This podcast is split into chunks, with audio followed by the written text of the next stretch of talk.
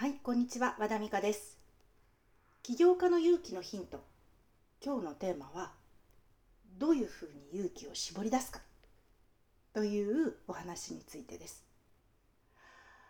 あなたにもありませんでしょうか？ああ、ここで連絡しなくちゃいけない？とか、ああ、ここでは言っといた方がいいんだな、ここへはとか思いながら、なかなかその決心がつかないっていう時ありませんでしょうか？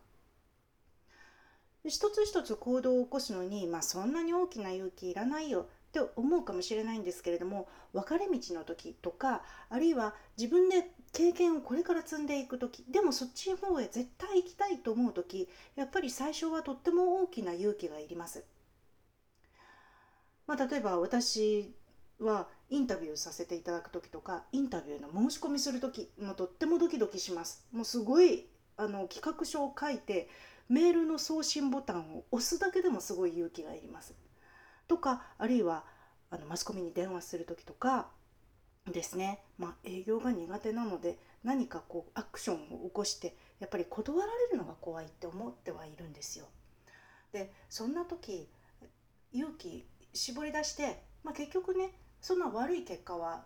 大抵なくて悪いって言ったって大抵は断られるだけで済むんですよね。自分が死ぬわけでもないし人生に大きな痛手を負うわけでもないし。また次に行けばいいだけです。なんですけれどもそうやって思えるようになってえいつも勇気を振り絞らなきゃいけない時に思い出すエピソードっていうのが私にはあります。なんで私このラジオ番組にも「勇気」っていうキーワードを入れたんですね。でその思い出してるエピソードっていうのが、え高校生の時の経験です。私10代の頃ってどっちかっていうと、まあ、自分で夢見る少女っていうと変ですが 本を読むず休憩時間にはずっと本を読んでるか、えー、あるいは、まあ、無双しているかで好きな子がいてもえ絶対告白できずにずっと見てるだけみたいなずっと眺めてるだけみたいなあもう絶対告白なんてありえないっていう感じの高校生だったんですね。なんですが、えー、高校生2年生の時に告白されたんです。で自分が考えてるばっかりだったのに全く全然違うところからそういう経験を持ってこられた時にはってすごくその子の気持ちをすごく私の中に入ってきたんですね。すごく勇気を振り絞って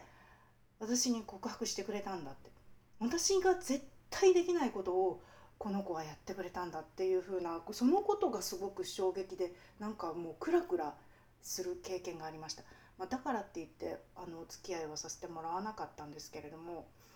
でもいつもそのことを思い出します。私結局のところえー、お付き合いさせていただいてた人たちに私からお付き合いしたいとか結婚したいとか言ったことは結局今までのところなかったんですよね。なんですけれどもその勇気私は絶対に好きな子に好きって言えなかった言えなくてずっと来たその経験っていうのはなんかこう言ってもらったけれどそのことにすごく覚えてて。あの勇気があったら何でもできるって。私ができないことをやってくれたその子の気持ちとかその勇気っていうふうなのをずっと叩いていきたいって思って今も何かある時には自分がね否定されるわけじゃないし死ぬわけじゃないし